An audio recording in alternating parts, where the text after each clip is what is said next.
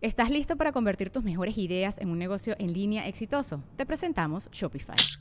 Tal vez no lo sabías, pero nuestro podcast More Than Mamis es un negocio y lo empezamos por supuesto para desahogarnos y hablar sobre la maternidad, no para convertirnos en expertas de ventas y del e-commerce. Así que sí, necesitábamos ayuda para vender nuestro merch y poner en marcha nuestra tienda. ¿Y cómo suena con Shopify?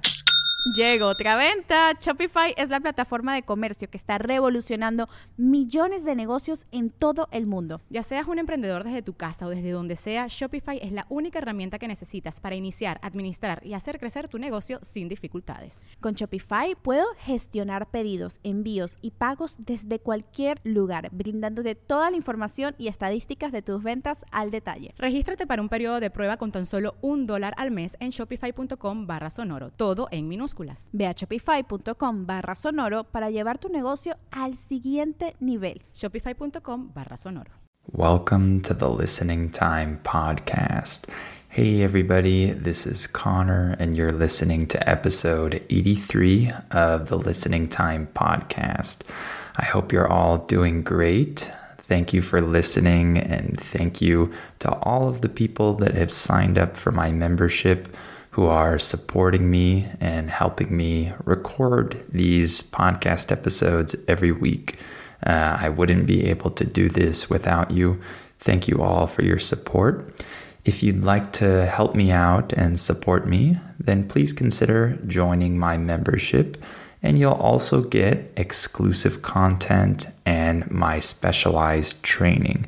And in particular, if you become a listening time family member or VIP, you'll receive two new advanced episodes every month where I speak at normal speed and I provide the transcript so you can practice with real English spoken fast. But of course, you have the transcript to help you understand what I'm saying. And if you want to ask me your questions about English or about language learning, then become a listening time VIP and you'll be able to ask me questions every week and I'll answer those questions in video format in a video Q&A session every week. So if that's interesting for you, then click on the link in the episode description below this episode. That's patreon.com slash listening time. All right, well, today we're going to talk about street markets. So, this will be a fun topic because a lot of people like going to street markets, and in different countries, there are different types of street markets. So, I want to talk about a few different types of street markets in different countries. I think that'll be a good topic to talk about today. Remember that you have the transcript for this episode. That's in the episode description below the episode. So click on that if you need it and listen to this episode as many times as you need. Your goal should be to eventually understand everything that I'm saying without using the transcript.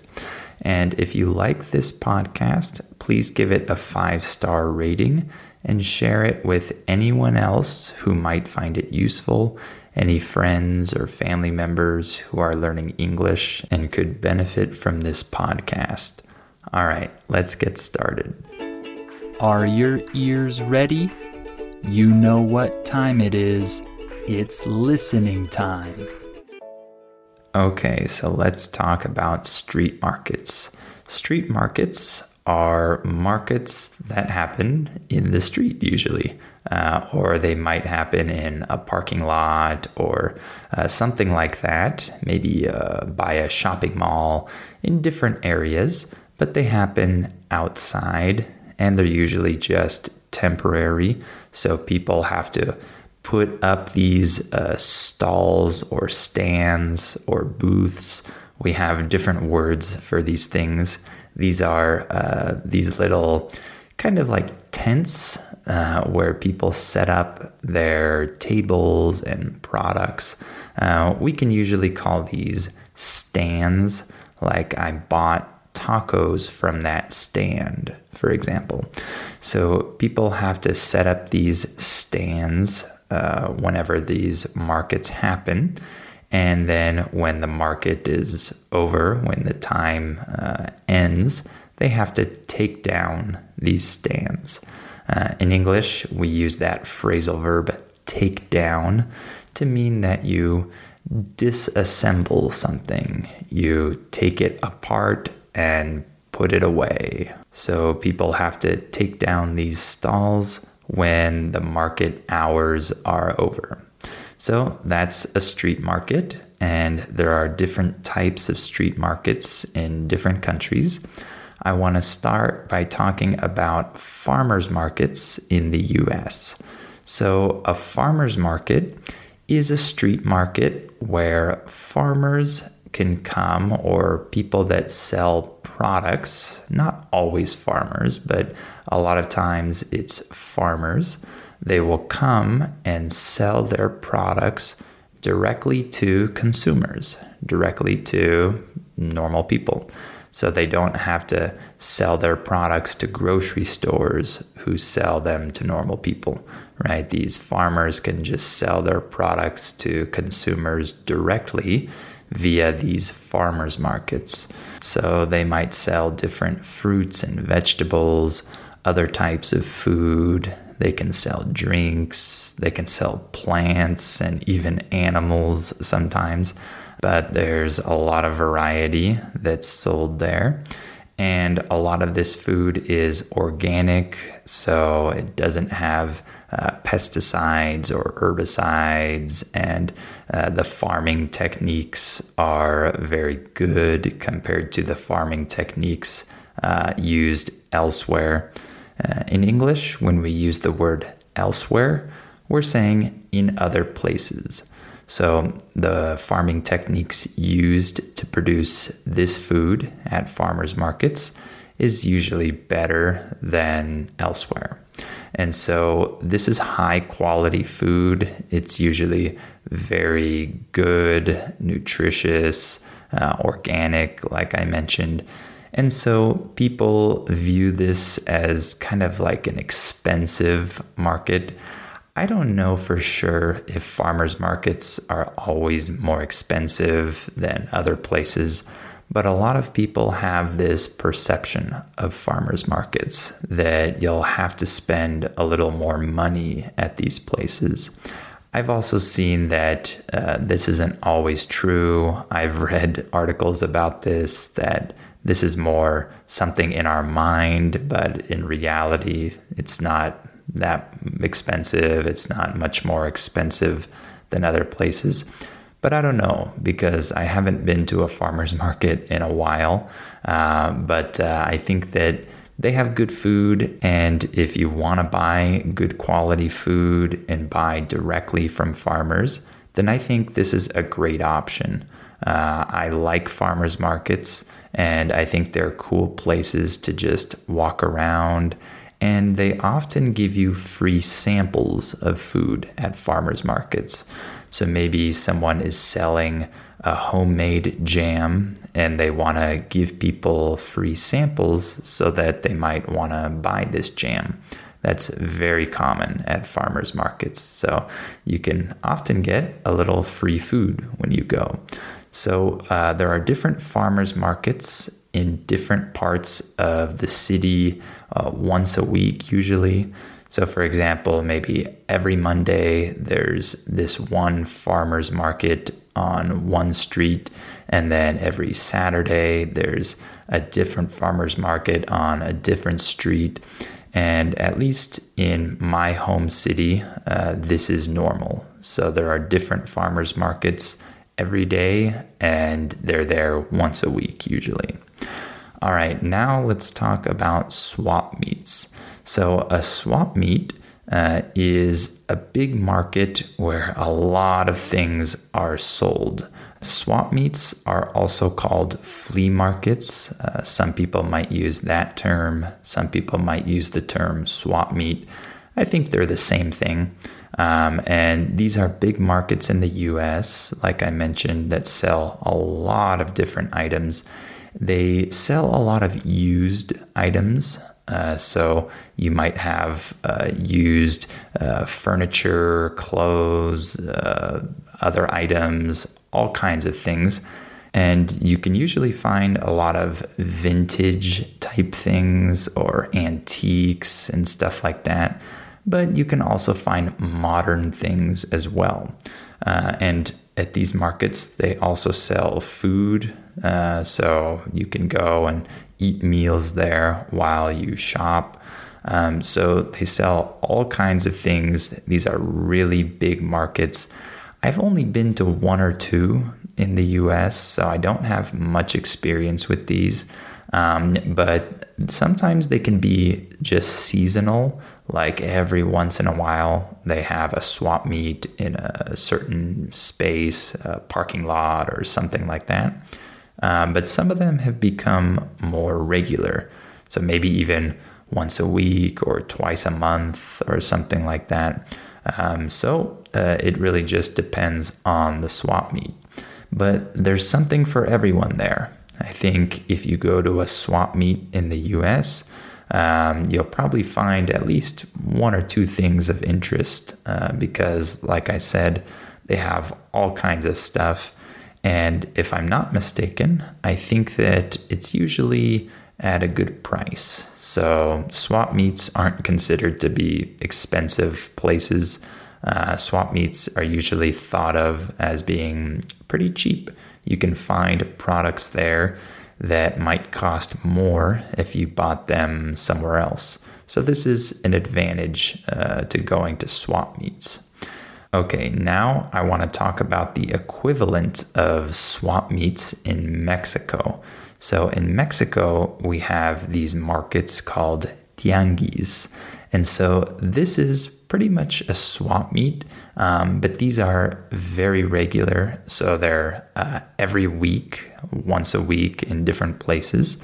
So, for example, every Saturday morning, there will be a tianguis in a certain neighborhood, right? Or every Wednesday afternoon, there will be one in another neighborhood. So these are regular, usually every week and some of them are a little bit smaller and some of them are huge.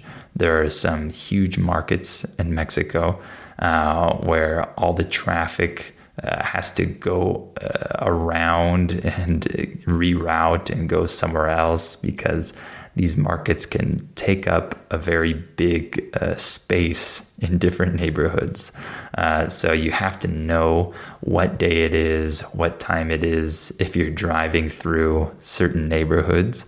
Because if you uh, drive through the tianguis, it's going to be very hard to get through. It's going to be very slow, and you're probably going to have to um, go in a different direction to get around this market. So you can find anything and everything at these markets. So you can find a lot of uh, different products for pretty cheap, and you can find new items. So I mentioned that at swap meets in the US, there are a lot of used and new items. I think at most tianguis in Mexico, uh, most of the items are new. Um, I could be wrong. There could be a lot of used items at certain markets, but the ones that I've been to uh, usually sell new items. Uh, I think in countries outside the US, people don't like used items as much. Uh, in the US, people love going to used clothing stores and things like that. So that isn't quite as popular in other places. So, with these markets in Mexico, these uh, new items are sold for cheap. They're very accessible. So, you can buy clothes, you can buy um, uh, other small items, you can buy bigger things, furniture, you can buy all kinds of things, maybe even uh, electronics or other things like that uh, for cheap. So I go to these types of markets once in a while, usually if we need to buy presents for people. So if we don't know what gift to buy someone, we might go to one of these markets and just look around and see what they have and buy a cheap gift there. Um, this is something that we do sometimes. And there's actually a lot of good food at these markets in Mexico. So you can often find very good tacos or very good seasonal fruit and things like that. So I like eating at these markets. I like buying food there. I try to find the stands that have a lot of people because that probably means that the food there is good and I like to buy food there, uh, sometimes breakfast or lunch or whatever. Um, there's a lot of good food at these markets, uh, and there's some interesting items there. Uh, I remember in the past when I used to go, I would always see pirated movies.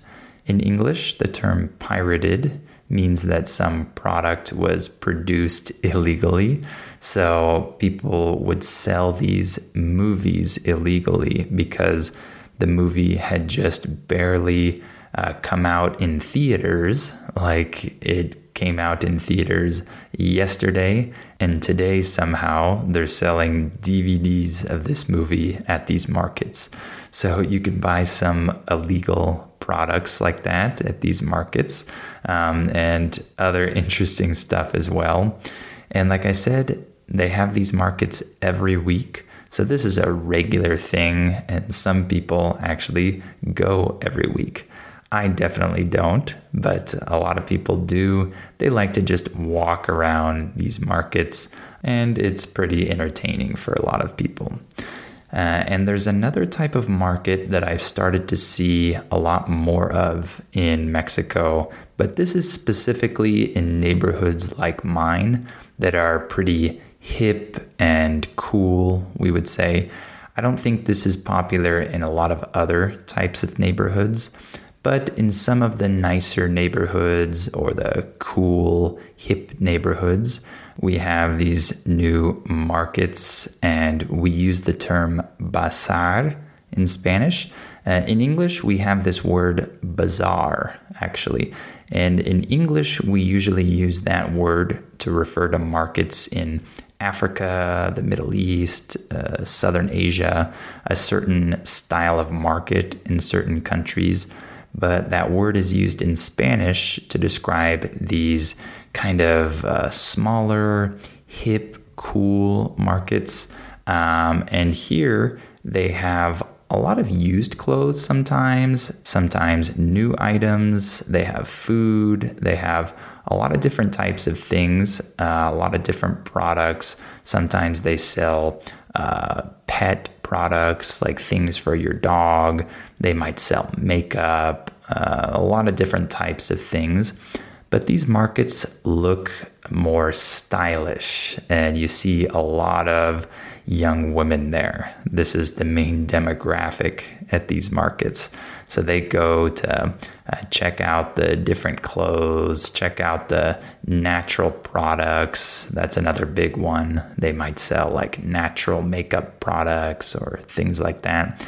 So there are used and new products, uh, and a lot of girls like these uh, markets here in my neighborhood.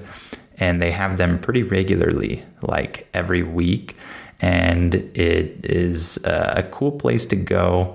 Like I said, probably more for women than for men, but they usually have music, uh, they sell food, and it's nice to just walk around these places as well, just to check them out, uh, because sometimes they have pretty cool products too.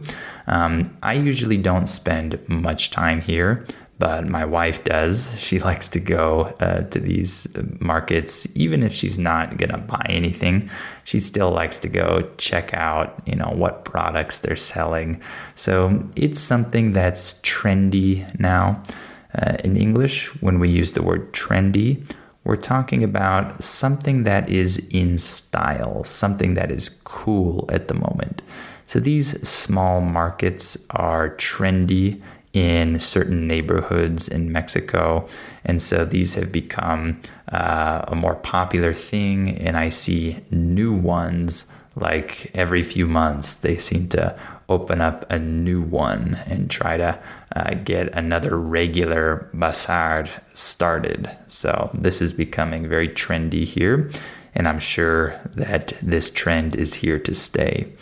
And I want to talk about one other type of market Christmas markets. So these are famous in Europe, particularly Western Europe. Uh, there are Christmas markets in different cities, and these have a very cool atmosphere. A lot of people like going to these, maybe even traveling to Europe in the wintertime to go to these markets because they really like the atmosphere here.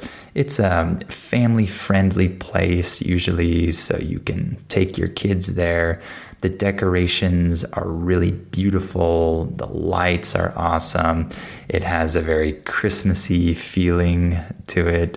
So, these are cool places for the whole family. Um, they have food and drinks, of course, uh, a lot of uh, Christmas type uh, drinks like uh, warm drinks and maybe uh, soup. Uh, I remember eating soup at one because it's cold during that time, and so you want to have warm food and warm drinks, and so that's really cool. Of course, they sell a lot of products there. Um, some people like buying from these Christmas markets and might buy presents there. Uh, some people just go uh, for the food and for the other things, and they don't buy anything there. Um, there are sometimes rides, like uh, at an amusement park. They sometimes have these at Christmas markets depending on how big the market is. But I've seen uh, rides and different games for children. And so there are a lot of fun things there. It's not just to buy products. Uh, there are attractions for kids, and there's good food sometimes. And like I said, the atmosphere is really cool. This is one of the main reasons why people go there. Uh, they like to see the decorations and the lights and be there at night and feel uh, this energy there. Uh, I've only been to two Christmas markets. Uh, I went to one very small one in London. I was only in London for like, I don't know, less than 24 hours uh, when I went to Europe last time. Uh, and so I had just a brief time there. I couldn't do a lot of things, but we saw a Christmas market that was already open in November. So it was very early, uh, but I went to one. And this was a smaller one. It was mostly uh, with food, uh, different food places. And the food was very good that we had there. But the second Christmas market that we went to was better. This was in Paris, and this was a much bigger one. And they had rides there, they had different attractions. It kind of felt like a fair in the US. Uh, a fair is like a carnival. Um, it kind of felt like that. It had a great atmosphere. I remember eating soup there, as I mentioned, and drinking a warm beverage. So that was nice. And it was nice to see all the kids there having fun, uh, to see all the families. And of course, there were a lot of tourists because it was in Paris. Uh, so a lot of people were there. And that was a cool thing. Um, but Christmas markets are places that uh, draw a lot of attention. A lot of people really like them, uh, and they're only there for that season. So they're kind of unique in that regard because you can't go to a Christmas market in June, for example. So I think when something is rarer, a lot of people uh, really want to go right? Because it's not always there. So, Christmas markets are very cool places to go to in Europe. All right, why don't we stop there for today? I hope this episode was interesting for you, and I hope it was good practice for your listening. Remember that if you want to reach an advanced level, if you want to start practicing with fast English, then sign up to become a listening time family member or VIP, and you'll receive two new advanced episodes every month. I speak fast and I provide the transcript. And if you want to ask me questions regarding English or language learning, then become a listening time VIP and you can ask me questions every week and I'll answer them in a video Q&A session every week. And remember that you have the transcript for this episode in the episode description, so go down and click on that if you need it. And if you like this podcast, please give it a 5-star rating and share it with anyone else who might find it useful. All right, thank you for listening to this episode, and I'll talk to you on the next episode of Listening Time. Before we continue, let me tell you about our sponsor, Rosetta Stone. As you all know, learning a language is challenging. Well, Rosetta Stone is a great tool that can help you with this challenge so you can improve your English or learn any of the other 25 languages that it offers. Rosetta Stone has helped millions of people learn foreign languages over the last 30 years. The idea behind Rosetta Stone is to provide you with a more natural and intuitive language learning method compared to other types of courses. Instead of focusing on tests, drills, or boring memorization, Rosetta Stone helps you develop your language skills naturally using interesting stories, dialogues, and visuals. In this way, you'll learn the language a little more like a child learns their first language, not just by memorizing things, but through engaging exposure to the language. Rosetta Stone is also convenient to use because of the flexibility of its lessons. They're full of helpful content, but they're also pretty short, and you can do them whenever you have the time. This will help you work them into your schedule more easily. And one other cool feature that Rosetta Stone has is its speech recognition tool called TruAccent. It can detect the differences between your pronunciation and a native speaker's pronunciation, so it can give you feedback on how you're pronouncing words and help you improve. As you can see, Rosetta Stone is a language learning tool with a ton of value. Don't put off learning that language. There's no better time than right now to get started. For a very limited time, Listening Time listeners can get Rosetta Stone's lifetime membership for 50% off. That's 50% off unlimited access to 25 language courses for the rest of your life. Redeem your 50% off at rosettastone.com slash listening time today.